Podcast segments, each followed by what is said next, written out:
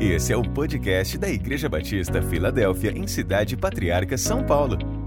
Para conhecer um pouco mais de nosso trabalho, acesse www.ibfpatriarca.org.br. E também nos siga nas redes sociais, pelo Instagram ibf.patriarca e pelo Facebook IBF Patriarca. Vamos lá. Mateus 8, versículos 1 a 4. Quando ele desceu do monte, grandes multidões o seguiram. E eis que um leproso, aproximando-se, adorou de joelhos e disse: Senhor, se quiseres, podes purificar-me. Então Jesus estendeu a mão e tocou nele e disse: Quero, seja purificado. Imediatamente ele foi purificado da lepra. Em seguida, Jesus lhe disse: Olha, não, não conte isso para ninguém, mas antes, vá mostrar ao sacerdote e apresente a oferta que Moisés ordenou, para que sirva de testemunho. Amém. Obrigado, Senhor, por tua palavra. Ministra aos nossos corações. Quero colocar a minha vida diante do altar e que o teu Espírito Santo possa usar a minha vida, Senhor, e que eu não atrapalhe a tua palavra. Fala com cada coração agora, aqueles que estão aqui, estão conectados e aqueles que irão assistir mais tarde, que sejam impactados pela tua palavra. Em nome de Jesus que nós oramos. Amém e amém. Durante seu ministério, Jesus operou grandes milagres, que têm sido confirmados tanto em escritos cristãos como não cristãos, e até mesmo por opositores de Jesus, embora esses atribuíssem a realização desses milagres como magia e encantamento. Só que Jesus não era um mago. Ele era e sempre será o Filho do Deus vivo, que veio a este mundo com a missão pessoal, intransferível e muito especial: reconciliar-nos com Deus. Essa é a grande mensagem, Deus resgatando o ser humano e a atenção especial do evangelista nesse ponto é ressaltar que Jesus tem poder. E eu gostaria de compartilhar nessa manhã sobre o poder do toque de Jesus em todas as áreas da nossa vida. E essa era a maior preocupação de Mateus, deixar de uma maneira muito clara, muito clara, as comunidades para as quais ele escreve, que o poder de Jesus não se limitava a um tipo de enfermidade, a um tipo de problema. Nós percebemos isso em todo o capítulo de Mateus, todo o livro de Mateus. Jesus curou leprosos, paralíticos, cegos, pessoas com febre, hemofílicos, epiléticos, expulsou demônios, ressuscitou mortos, demonstrou seu poder sobre a natureza, comando o mar, o vento. Este é Jesus. Então é muito importante eu e você termos uma ideia muito clara de quem é Jesus, quem é aquele que nós adoramos. Porque muitas vezes nós deixamos que toda a problemática da vida nos encolha, mude a nossa visão, ou tape a nossa visão, e nos esquecemos de quem é o nosso Deus. Facilmente nós olhamos para trás. A maldição da mulher de Ló, ela caminha perigosamente conosco, porque nós temos uma tendência natural humana de olhar para trás. Nós temos uma tendência natural humana de recolher a ansiedade que lançamos. Lançamos a ansiedade hoje, amanhã a gente vai lá e recolhe. Eu jogo a ansiedade e depois eu pego de volta. É impressionante como nós temos essa capacidade.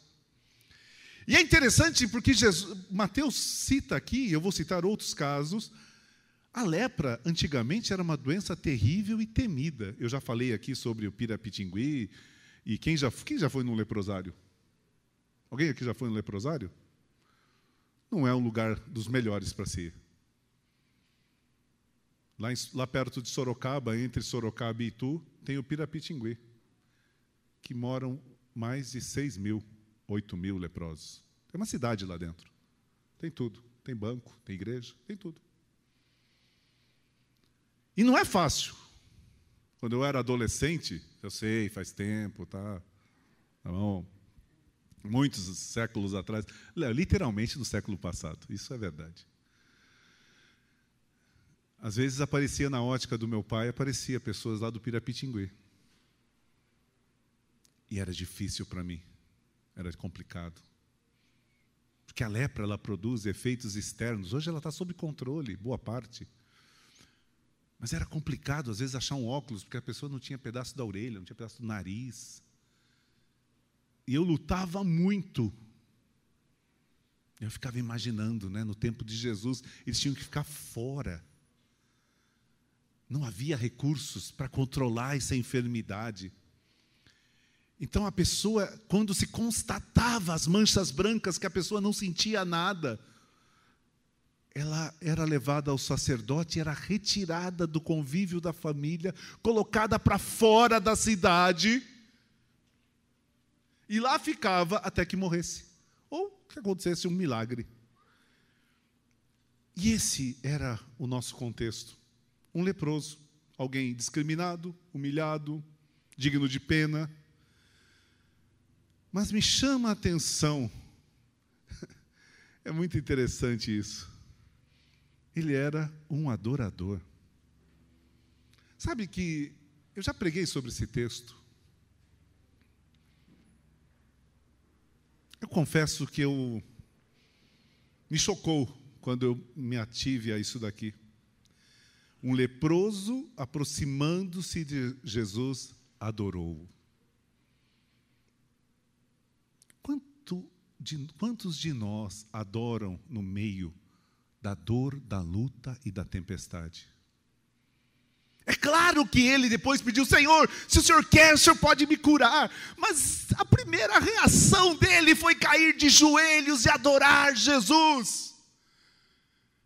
Às vezes nós precisamos entender, relembrar, aprender, reaprender que a grande arma de guerra que nós temos é a adoração, é o louvor.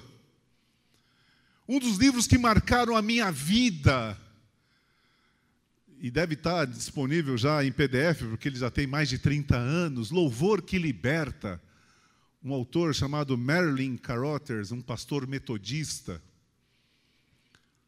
Esse livro eu li quando tinha 15, 16 anos, e ele tinha, foi uma sequência de livros. Eu lembro que aquele livro marcou a minha vida, porque o autor falava, entre outras coisas, aquilo que depois. É a Cassiane que canta, está chorando louve, está sofrendo louve, ela. Anos depois, a Cassiane colocou. A gente adora e louva em todo momento, não é no momento só da alegria. No momento está tudo bem. A gente associa o louvor à conquista. A gente associa a adoração a momento de celebração ou de vitória. Não! A grande vitória do cristão, e olha, é uma estrada, um caminho que nós temos que percorrer, e eu estou nessa estrada junto com você, estamos aprendendo, é dizer como Abacuque: ainda que a figueira não floresça, eu exultarei no Deus da minha salvação ainda que não aconteça, ainda que eu não esteja visualizando, ainda que eu não esteja percebendo. É quando nós entendemos o grande mistério da fé. O grande mistério da fé é dizer como Jó, todo cheio de feridas, tendo perdido tudo, e dizer: Eu sei que o meu redentor vive. Porque é fácil dizer isso quando a conta bancária está em ordem, está tudo bem com saúde, está indo tirar férias, tá, tá, é fácil. Agora é difícil no meio da incerteza, é difícil no meio da dor, é difícil no meio do luto, é difícil no meio da pandemia, é difícil no meio da incerteza, é difícil mas é nesse momento que esse homem, doente sim, com problema sim, mas um adorador, meu irmão, minha irmã, você que está em casa, não deixe que os problemas, as angústias, as lutas do dia a dia de, tirem de você a capacidade de adorar ao Senhor. Não deixe que isso sufoque você. Porque quando nós passamos a viver o problema, ele se torna cada vez maior. E nosso Deus, que continua o mesmo, mas diante de nós, Deus começa a se tornar pequeno. Ah, não vai dar, não vai dar. É fácil? Não! É uma luta, é um processo. E se a gente for ouvir, né, hoje se a gente liga a televisão, internet e tudo, a gente só escuta violência, injustiça, discriminação, abandono, vingança, ódio, tantas outras coisas. E a gente se deixa envolver, se deixa contaminar, vai endurecendo o coração, vai secando a alma. Um dos louvores que eu mais gosto, a gente canta em português, então não vou cantar em espanhol. Mas acho que quase todos os dias eu escuto. Tua fidelidade é grande, tua fidelidade incomparável é, nada é como tu, bendito Deus, grande é tua fidelidade. Sabe que isso me lembra? Que mesmo que eu seja infiel, o meu Deus permanece fiel. Não depende de mim, porque Ele continua sendo Deus independente de mim. É eu que vou mudar, é eu que vou me colocar, é eu que vou me acertar. É mas a fidelidade do Senhor continua grande, aleluia. Então aquele leproso estava ali, adora o Senhor. Quero convidar você, no meio da sua luta, no meio da sua lágrima, a adorar ao Senhor. Principalmente no teu quarto secreto, quando não tem plateia. Quando você levantar a mão e fechar os olhos, ninguém vai ver. Mas o Pai que está em secreto, vê e te recompensará. Aleluia. Essa promessa no Sermão da Montanha aparece três vezes. Quando a gente ora, quando a gente oferta. Né? O Pai que está em secreto te recompensa. É muito melhor ser recompensado secretamente por Deus do que visivelmente pelos homens. Do que com toda a pompa e circunstância. Oh, oh, oh, oh é muito melhor. Vamos prosseguir. Bem, Jesus vai e também faz o não óbvio. Sabe uma das coisas que eu amo em Jesus? Jesus não era óbvio. Jesus, o, sacerd... o leproso tinha que estar fora. Os fariseus já olharam, o que esse cara está fazendo aqui? Alguém arranca esse cidadão daqui, mas ninguém tinha medo de voltar de encostar nele? Tinha medo de encostar nele? Jesus vai, se aproxima dele, porque ele diz: Senhor, se o senhor quiser, o senhor pode me purificar. Quando eu estava escrevendo isso, eu lembrei de uma canção, e na hora que eu ouvi a canção, que eu lembrei da canção, eu lembro da Johanna cantando: Se eu apenas te tocar, eu serei sarado. É assim, mais ou menos assim, né? Agora, agora misturei com outra música que está na minha cabeça mas é mais ou menos assim. O Senhor pode. E Jesus falou: Eu quero. Deus é o maior interessado em que eu e você sejamos alcançados pela Sua misericórdia e pela Sua graça. Nós temos na Bíblia um Deus proativo. Deus amou o mundo, não foi o mundo que amou a Deus. Deus enviou o seu filho, não foi o mundo que pediu o seu filho. Deus estende a sua mão para nós em todo o tempo, em todos os momentos, em todas as circunstâncias. Nós temos um Deus especialista. Eu quantas vezes eu usei essa frase nos últimos cinco anos? Em recomeço. Sabe, quem tem essa mania de corta, joga fora, somos nós. Deus é especialista em colocar pessoas caídas em pé. Deus é especialista em pegar ministérios que estão apagados e acender novamente a chama. Deus é especialista em novos começos. Deus é especialista. E Jesus estendendo a mão, toca. O toque de Jesus era diferente. E através desse toque, Cristo trouxe vida. Quem sabe nessa manhã, e eu vou citar aqui alguns, algumas situações em que, quem sabe, você e eu precisamos do toque de Jesus. A nossa vida. Além de curar, Jesus resgatou a dignidade daquele homem. Que agora ele podia voltar, primeiro, para a cidade, segundo, para sua família, podia voltar para a sociedade.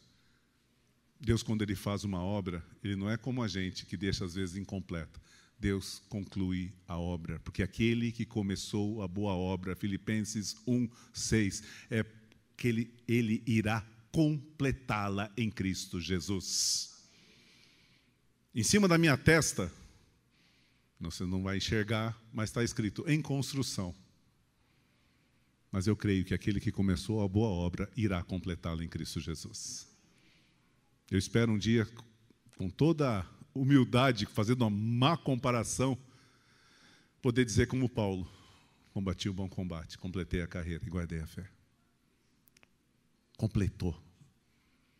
Então, meu irmão, minha irmã, você e eu somos alvo dessa ação de Deus que completa. Agora, eu quero mencionar alguns toques de Jesus. Primeiro, o toque na mulher com hemorragia. Mas peraí, pastor, foi ela que tocou.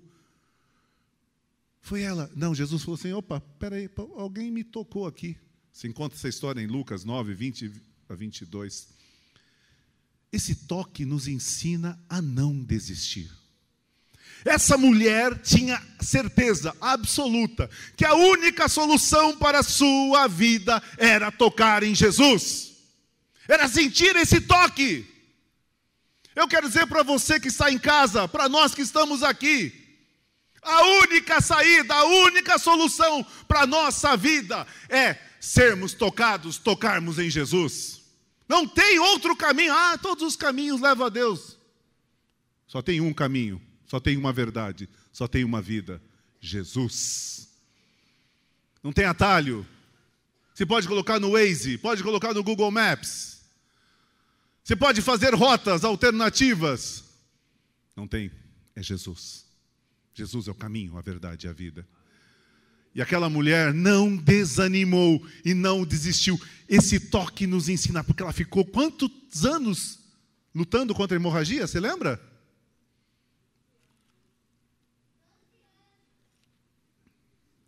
Grande Davi! Davi é mais corajoso que vocês, hein? Se eu for participar do show do milhão, eu levo o Davi para ajuda. Ele tem que ligar lá, né? Lá o, o quem quer ser um milionário. Ela não desistiu. Tem gente que diante da primeira luta, da primeira negativa, desiste. Ah, tá difícil.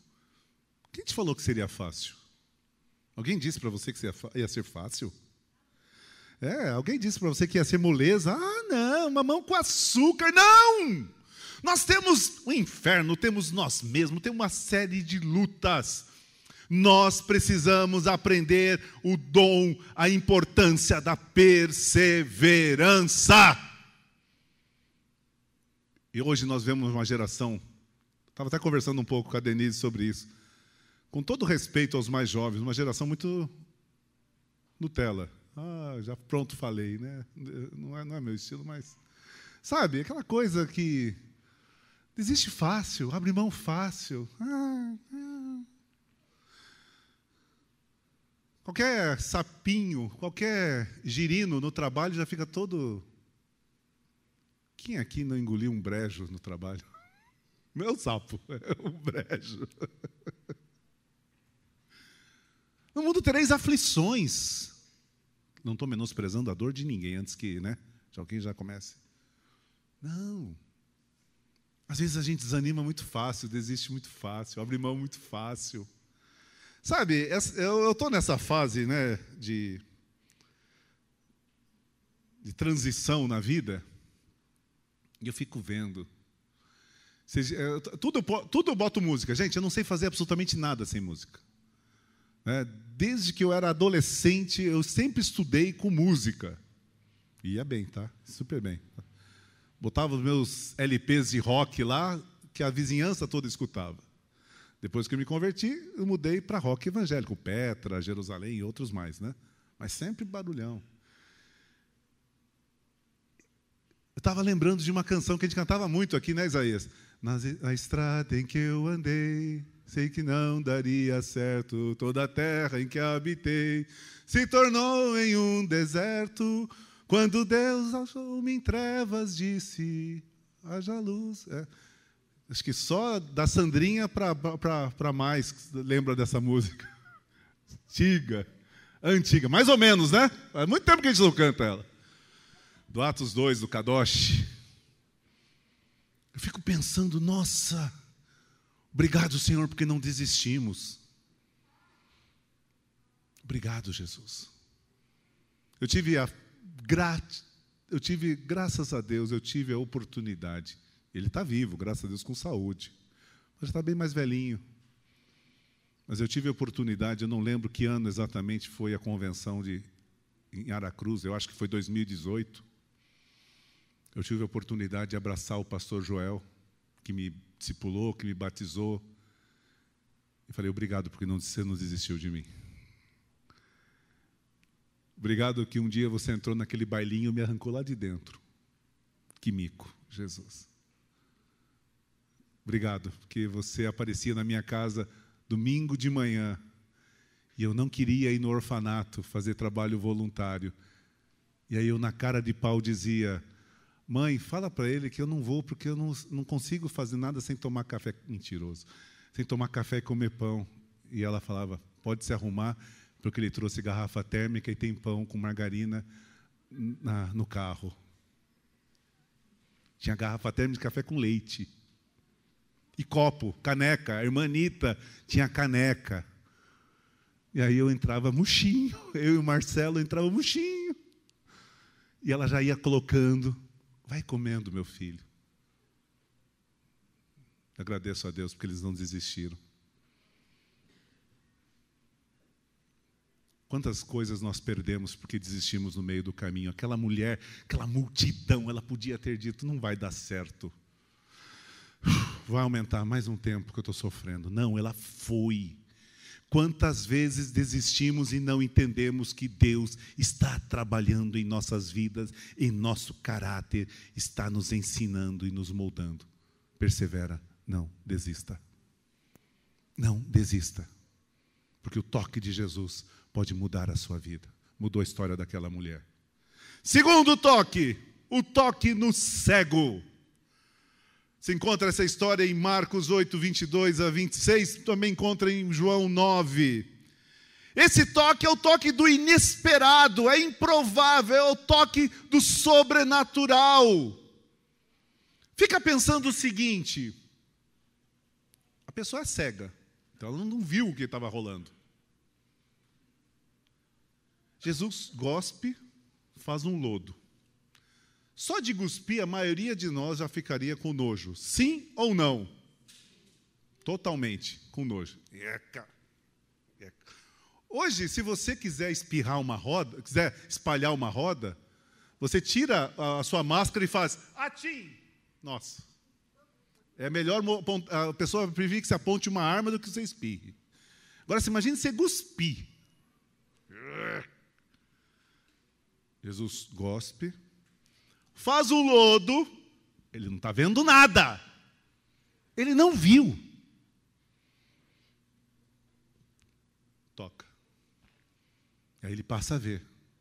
E aí depois, que, que, que, esse aqui não era o cego? Aí João 9 se encontra essa história. Esse aqui não era o cego? Sim. O que aconteceu com você? Olha, eu, um, um, alguém chamado Jesus foi, fez um lodo, tocou, que alguém contou para ele. Ele quebrou as barreiras. Às vezes nós impomos barreira à ação de Deus. Naamã estava ali e falou: O? Eu vou nesse riozinho, nesse riozinho Jordão, rio meia boca. Quem esteve em Israel sabe, é um riozinho meia boca. Essa largura aqui, barrento. Barrento. Não tem nada especial. Não. Lá, no, lá em Farfar, em Damasco, tem rio muito melhor. Aí tinha um servo, que nem sabemos o nome, falou: Meu senhor, se o profeta tivesse pedido coisa mais difícil, senhor não faria? Vai lá, mergulha sete vezes nesse negócio. Meu irmão, minha irmã, nós temos que estar preparados, porque Deus age do jeito que Ele quer, da forma que Ele quer e quando Ele quer. O importante é nós sermos tocados por Ele e saber que esse toque veio dele. Como nós sabemos que o toque veio dele? Porque ao Jesus pegar aquele lodo, tocar aquele homem, viu. Não é porque nós estamos num processo missionário, enfrentando o problema de visto, não. Eu oro, luto com as minhas fraquezas, para entender isso, eu quero depender do sobrenatural de Deus. Aquilo que eu tenho que fazer, eu farei. Mas eu sei que Deus faz o sobrenatural. E quando Ele toca, não tem porta, não tem lugar, não tem obstáculo que aconteça, porque quando Deus toca, as coisas acontecem. E às vezes vem da maneira que você menos espera. Vem daquele momento que você nem imagina, vem da onde você nem imagina.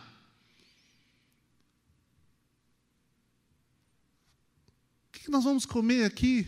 Pergunta a criança para a mãe, lá no deserto, quando o povo saiu do Egito. Não sei. E no dia seguinte, Moisés diz: Olha, vocês vão pegar uma medida de farinha, porque está vendo no chão? Isso aqui é farinha. Isso aqui é o maná. Só pegue uma porção. E no começo o pessoal não sabia, pegou mais e ficou, apodreceu. Nas, no Shabat, vocês pegam o dobro, para não colher no dia seguinte. Às vezes Deus vai usar o sobrenatural, aquilo, o imponderável. Isso chama-se milagre. Nós não vivemos em milagre. A vida não é uma vida de milagre todo dia. A vida ela tem a sua sequência, os seus valores e princípios, mas nós somos aqueles que confiam no milagre que vem de Deus, aleluia. E quem sabe você precisa de um milagre, quem sabe você na sua casa precisa de um milagre. Quero dizer para você, para nós, que Deus é especialista em milagres. Milagre da cura, milagre da restauração, milagre da provisão. Ele é especialista aquele cego simplesmente disse: Senhor, está aqui. Jesus curou outro cego falando: Vê. Deus não tem método. Deus não tem método. Deus não é linear como nós somos. Eu sou. Eu sou linear. Gosto de rotina. Essa semana, pela primeira vez, voltei na academia. O, o, lá, o treinador, acho que ele percebeu isso. Pela primeira vez ele encostou do meu lado. Eu falei, ah, meu Deus, ah, meu Jesus Cristinho, já me achou aqui. Ele ficou, ah, ele aumentou a carga. Oh, faz assim. Eu saí sexta-feira quebrado. Sabe por quê? Porque eu acho que eu estava fazendo sempre o mesmo jeito. E a gente se auto-sabota. Não é verdade, Souza? A gente se auto-sabota. Está doendo aqui, está doendo aqui, está doendo aqui, está doendo ali. Só um detalhe, né? Se você tem mais de 30, 40 anos, se você não acordar sem, nenhum, sem alguma dor, você não está vivo, tá? Só para lembrar você. Se vai acordar com alguma dor, estou vivo. Então, se você acordar sem dor nenhuma, pergunta onde está Jesus. onde está Abraão? Vocês concordaram. Vocês concordaram. Todo mundo concordou. Mas Deus não é linear. Deus faz o sobrenatural, Deus faz Deus faz as coisas mais imponderáveis, Deus faz surgir do nada. Tem uma pregação aqui do, do Moisés Alayon que marcou a história da igreja quando a gente era assim, nos anos 90. Deus é aquele que cria do nada, Deus não precisa transformar, é o verbo barar. No princípio, Bereshit bara Elohim, no princípio criou Deus. Essa, esse verbo bará só aparece em Gênesis 1, 1, porque Deus criou do nada. E eu encerro esse ponto. Deus abre portas, amém? Deus não precisa de porta para abrir. Se não tiver uma porta e Ele quiser que você passe por ali, Deus cria uma porta aonde não existe. Ele é o único poderoso para fazer isso. Descansa nele. E Deus vai fazer o inesperado, o sobrenatural. Eu falei que não ia dar exemplo, Jesus, mas vou dar um. Que não é comigo. Nós estávamos aqui num culto de segunda-feira. Culto de segunda-feira tem muita história. Quem está na Filadélfia há mais de 20 anos, e o Ricardo, no testemunho dele, falou aqui, lembram? Nós temos muitos testemunhos de culto de segunda-feira. Num culto de segunda-feira, uma irmã que eu não lembro o nome dela, não lembro o nome dela. Então, Estou tentando aqui, enquanto estou falando não lembro, lembro, estou tentando lembrar, mas não estou lembrando.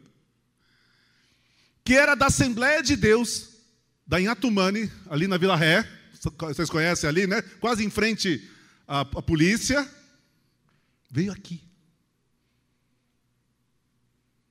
Sabe o que ela veio? Diz que Deus tinha mandado dar o carro dela para alguém.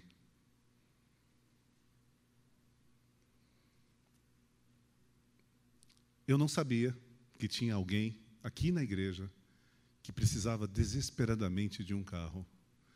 E a pessoa falou, tava, eu lembro que estava eu e o Caleb. Não estava só eu, chamou eu e o Caleb. E vocês entregam o que o Senhor está me mandando. E eu não lembro, eu não lembro se foi a irmã Dolores. Não, alguém disse que essa pessoa tinha comentado com o Caleb, acho, nem comigo. Estou tentando nem. Tô, a história está muito fragmentada na minha cabeça. E ela falou assim: está aqui esse carro. E essa pessoa, agora eu lembrei de quem ganhou o carro. Lembrei exatamente. Lembrei do carro. Dorival, que entende bastante de carro, lembra que ainda nos anos 90 tinha uns bons Passats. E aquele era um Passat daqueles que tinham ido para o Iraque, uma, uma, leva de 86, 80 e alguma coisa.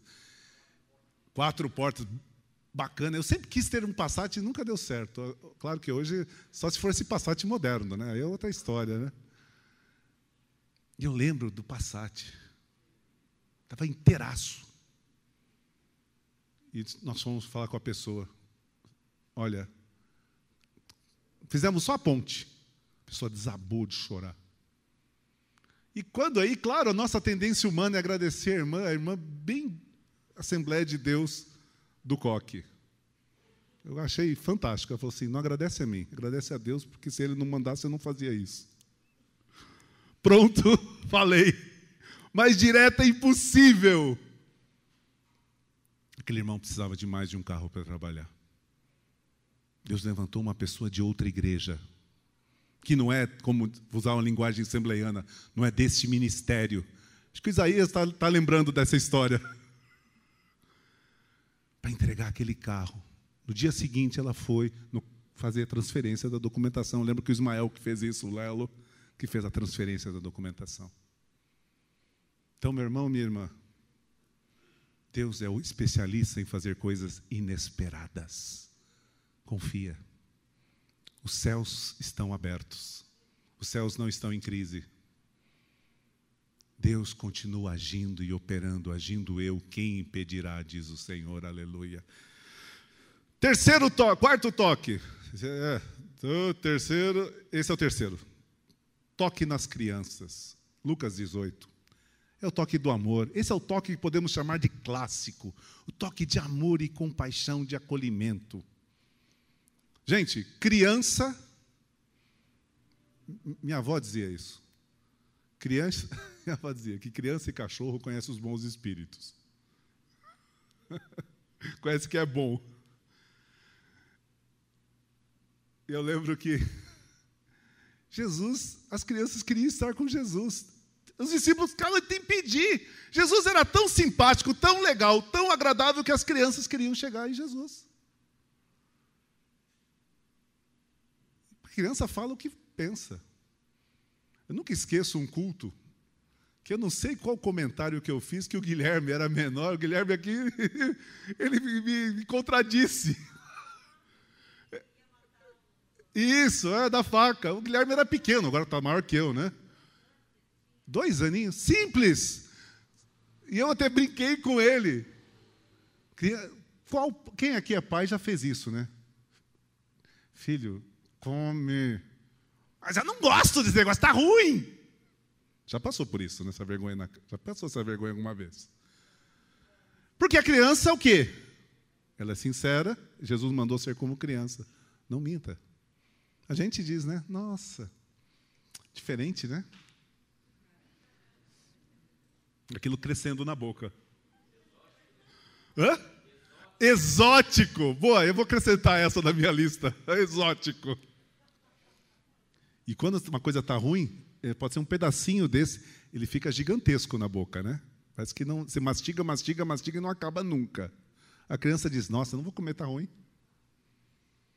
Jesus, as crianças amavam Jesus, porque Jesus é amoroso.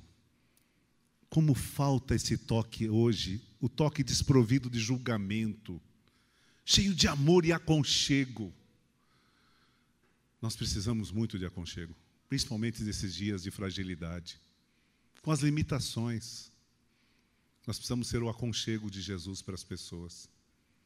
Como precisamos desse toque que nos. Usar uma, um verbo que não existe, que nos acarinhe. Quem aqui não gosta de carinho? De aconchego? Eu quero dizer para você que está em casa e para você que está aqui: Jesus é especialista em nos acolher no momento da dor. Quando eu olho João 11, Jesus chegando e vendo todo mundo, ouvindo todo mundo chorando porque Lázaro tinha morrido. Um dos textos mais significativos para mim é que diz que Jesus perturbou-se. Essa é a versão da, da corrigida. Dentro de si eu tenho um Deus que se compadece das minhas dores. Eu tenho um Deus que não é indiferente ao meu e ao seu sofrimento. Tanto que o escritor aos Hebreus diz o quê? Nós temos um sumo sacerdote que se compadece de nós, porque ele sabe o que é sofrer. Para você que está sofrendo, para você que tá, tem perdido pessoas, para você que tem sofrido com a ansiedade, com as angústias que tem essa pandemia trazido, eu quero dizer para você que o toque de Jesus acalma o nosso coração.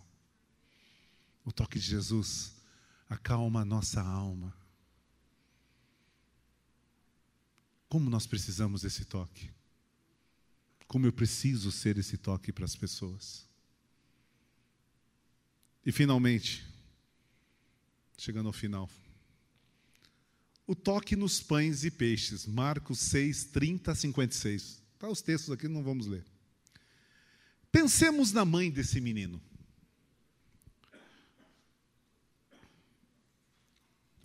Vamos dar um nome para esse menino. Vamos chamá-lo de um nome que eu pensei muito e foi muita originalidade ao colocar. Felipe. Você vai lá, vê o que está rolando lá, Jesus. Não vou poder ir, tá? Mas você vai levar a merenda. E o Felipe ia dizer, claro. Que a frase de adolescente é: estou com fome. Pega, é o Felipe da Bíblia aqui, tá? Deixa bem claro. A mãe não tinha a menor noção do que aqueles cinco pães e dois peixinhos iriam fazer. Tinha? Não, ela estava pensando em quem? No filho dela. O menino também foi generoso. Sabe, eu fico pensando, me lembrando de muitas situações na vida da igreja, do ministério, que eu tenho ficado maravilhado com o poder multiplicador de Jesus. Às vezes nós não temos noção e nós seguramos e nós retemos e nós ficamos. A Bíblia não fala, mas provavelmente o Felipe, o menino. Gente, eu estou brincando, a Bíblia não fala o nome dele. Podia ser qualquer outro nome. E Felipe era um nome grego, provavelmente não seria esse nome. Ele não resistiu. O André chega e diz assim: oh, tem esse cara, tem esse menino aqui que tem cinco pães. Mas o que, que é isso? Para tanta gente. Às vezes falaram isso para você, mas quem é você? Quem é você? Não é você? Você vai fazer isso? Eu até hoje não sei por que Deus me chamou. Não sou melhor do que ninguém. Não tenho problema de autoestima, sei do, dos meus dons e talentos, mas se não for a graça de Deus, nada. Não sei porque Deus chamou, não sei porque Deus escolheu. Podia ser escolhido tantas outras pessoas melhores.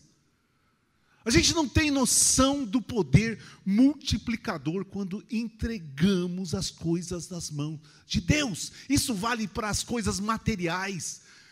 Eu poderia aqui relatar N exemplos de ofertas de pessoas que entregaram e viram a multiplicação. Mas nós podemos colocar também os nossos dons, o nosso talento, o nosso tempo, tudo que somos, tudo que temos. Ah, o, diferencial nisso é: Jesus pegou o pão, deu graças, pegou o peixe, deu graças, e o toque de Jesus multiplicou. Quem sabe está na hora de você pegar esse pãozinho e esse peixinho que está escondido, guardado, escondido. Ah, é a pandemia, ah, é isso, ah, é aquilo, ah, eu estou magoado com isso, ah, estou triste com aquilo e entregar e deixar que Jesus toque para que Ele possa multiplicar isso na sua vida em nome de Jesus. E às vezes nós precisamos muito mais além. Entender que na vida material, na vida financeira, nós precisamos aprender que o toque de Jesus faz toda a diferença. O toque de Jesus faz toda a diferença. Novamente nas estradas que eu andei. Quando eu olho, olha para trás. Veja o que Deus já fez na tua vida. Sabe, conta as bênçãos? Contas bênçãos, contas quantas são recebida da divina mão, uma uma, uma vez, has de ver surpreso quanto Deus já fez. Gente, eu fico muito surpreso. Eu fico muito surpreso. Eu olho o que Deus já tem feito na nossa vida, eu falo, meu Deus, na vida da igreja, na vida de tantas pessoas que me inspiram, que me inspiram. Qual é o diferencial? É o toque multiplicador de Deus. Quem sabe nessa manhã você precisa entregar, porque o toque multiplicador só ocorre com entrega. Aquele menino, ele comeu junto com a multidão? Comeu sim ou não? O pão, lá em Israel, pão daquela época, era aquele pão sírio, certo? Pita, que não é sírio, né? Pão. Fininho. Dois peixinhos. Quantos dias eles já estavam ali? Hã? Três dias. Você acha que cinco pãozinhos daquele fininho sustenta um adolescente com uma anaconda dentro? Sim ou não? Provavelmente não. Mesmo que ele fosse fitness, não ia sustentar.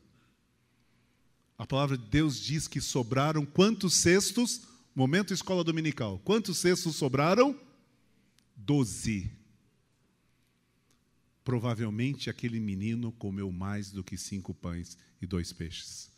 Porque tinha dois peixinhos. Provavelmente, se ele comeu cinco sanduíches, tinha cinco peixes para ele. Porque a Bíblia diz que todos comeram e sobrou. Quando eu exerço e exercito a generosidade, Deus abençoa outras pessoas e também abençoa a minha vida.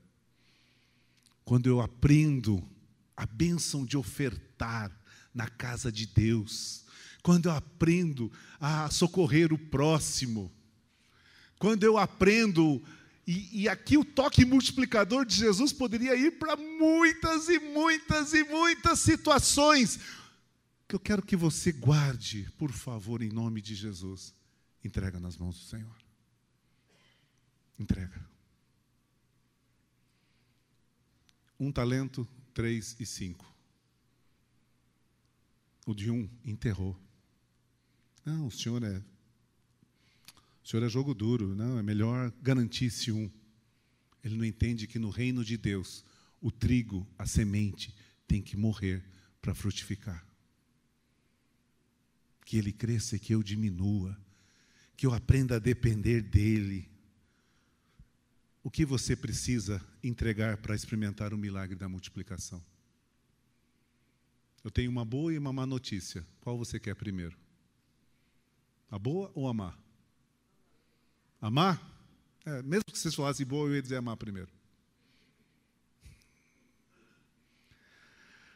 A má notícia é que não é fácil entregar. Não é fácil. Nós nos agarramos nas coisas. Às vezes a nossa alma fica tão presa, tão guardada naquelas na uma pseudo segurança que a gente não entrega. E normalmente Deus pede aonde está o nosso tesouro. Deus não pediu para Abraão toda a riqueza dele. Seria fácil para Abraão dar toda a riqueza, não seria? Muito fácil. Deus pediu o quê? O Isaac. Se sou eu, não Abraão, dizer, Senhor, pede qualquer coisa, menos o Isaac. Eu diria isso. Não sei você. Meu filho, não, Senhor. Cem anos esperando. O que, que eu vou dizer para Sara? Senhor, pede qualquer coisa, menos isso. É tão bonito a gente cantar, né? Tudo entregarei. Hoje eu estou meio cantor cristão, né? Tudo entregarei. É fácil, fácil cantar, difícil. Então, a má notícia é que normalmente Deus vai pedir algo que te custe. Davi já nos ensina esse princípio. Não vou oferecer ao Senhor nada que não me custe algo. Às vezes nós temos que chegar e dizer: sai aqui, Senhor. Pega logo. E nós temos que ser sinceros com Deus. Pega logo, Senhor.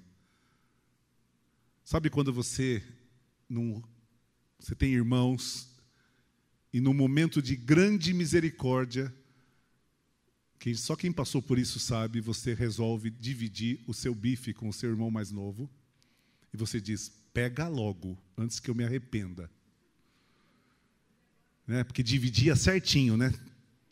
Em três pedaços. Quem passou por isso sabe o que eu estou falando. E aí você diz: pode pegar a minha parte, mas pega logo, antes que eu pegue a sua. Nem que seja assim. Mas dizer, Senhor, está aqui. A boa notícia é que Deus multiplica. Quando Jesus toca nisso, Ele multiplica e faz infinitamente mais do que pedimos ou imaginamos. Amém, aleluia. Louvor já vem para cá para eu encerrar.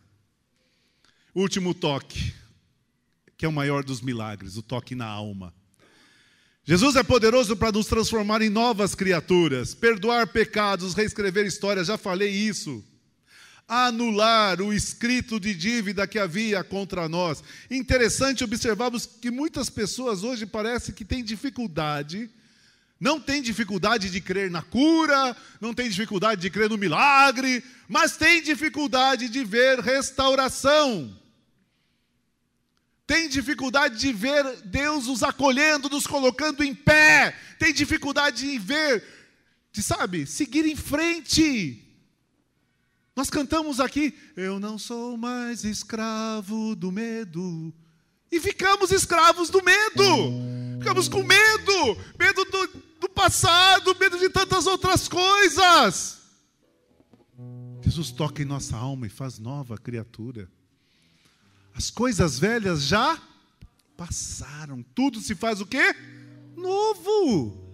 É o evangelho. E é interessante, né? Porque nós gostamos do dedo apontado, fazer aquela, aquele estardalhaço todo. Leia João 8. Jesus simplesmente estava escrevendo. E quem lembra da pregação do Jonathan que Jesus estava escrevendo, né? Jeremias 17. Jesus escrevendo. Da direita para a esquerda. Mestre, está aqui essa mulher, ela é digna de ser apedrejada, porque ela foi pega em adultério em flagrante. O que, que o senhor diz? Jesus continuou. Quem não tiver pecado, atira a primeira pedra. Todo mundo foi saindo constrangido. Aí Jesus não tocou fisicamente, Jesus tocou com a alma. Jesus olhou para aquela mulher e perguntou: Aonde estão os teus acusadores? Ela falou: Senhor, todos foram embora. Eu também não te condeno. Só Jesus pode fazer isso. Jesus primeiro acolheu, acolheu um coração aflito, um coração fragilizado. Mas Jesus tem mais duas palavras importantes. Primeiro ele diz: Eu também não te condeno. Qual foi a segunda frase de Jesus? Vá em paz. Jesus restaura shalom dentro de nós. Jesus restaura a paz. Jesus faz algo que nada pode fazer e que não tem preço. É a paz. Não tem preço. E Jesus olha para ela e diz: O quê? Depois do vai em paz? Não peques mais. A partir de agora, sua vida vai ser transformada. Meu querido e minha querida, que nós possamos ser tocados por Jesus. Eu não sei que toque você precisa nessa manhã. Não sei que toque você precisa nesse dia, você que vai assistir em qualquer outro momento, ou que está assistindo agora na sua casa. Eu não sei que toque você precisa. Mas quem sabe nessa manhã é momento de ser Senhor, está aqui. Feche seus olhos, por favor, enquanto o louvor vai cantar. Logo em seguida eu quero estar orando com você e nós vamos estar encerrando o nosso culto. Eu queria orar com você. Orar com você que está na sua casa. Eu esqueço, Alberto. Tem que ficar aqui.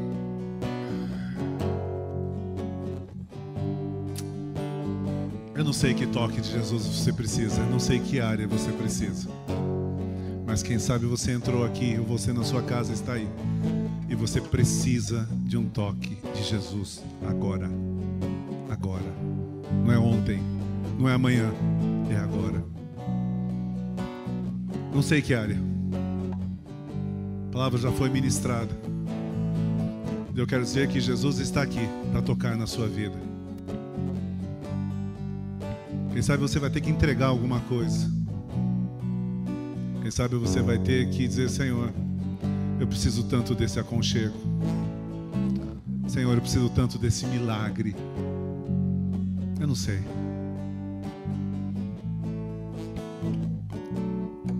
Eu preciso ser transformado. Eu queria orar com você antes de encerrarmos. Se você entendeu que a palavra do Senhor falou ao seu coração, e de um modo específico e especial, você precisa desse toque. Eu não vou chamar você aqui à frente, gostaria muito. Você não tem noção de poder orar junto, tocar. Mas nós não podemos, mas Jesus pode tocar você onde você está, aí na sua casa. Mas você que está aqui, nós temos uma oportunidade de expressar isso. Quem sabe você está que nem aquela mulher da hemorragia, mas você está no meio, já já estou desistindo, já sei que não vai dar certo. Eu quero convidar você a se levantar. Se você apenas você entender e você diz, eu preciso de um toque sobrenatural de Jesus na minha vida. Quero convidá-lo, Deus te abençoe, a ficar em pé. E você vai aí no seu lugar, enquanto vai dizendo aí, Senhor, eu preciso do toque nesta área. E você vai dizer para o Senhor aonde você precisa desse toque. Além de Deus, com certeza você é a pessoa que mais sabe aonde a sua vida precisa ser tocada. Aonde a sua vida precisa ser tocada.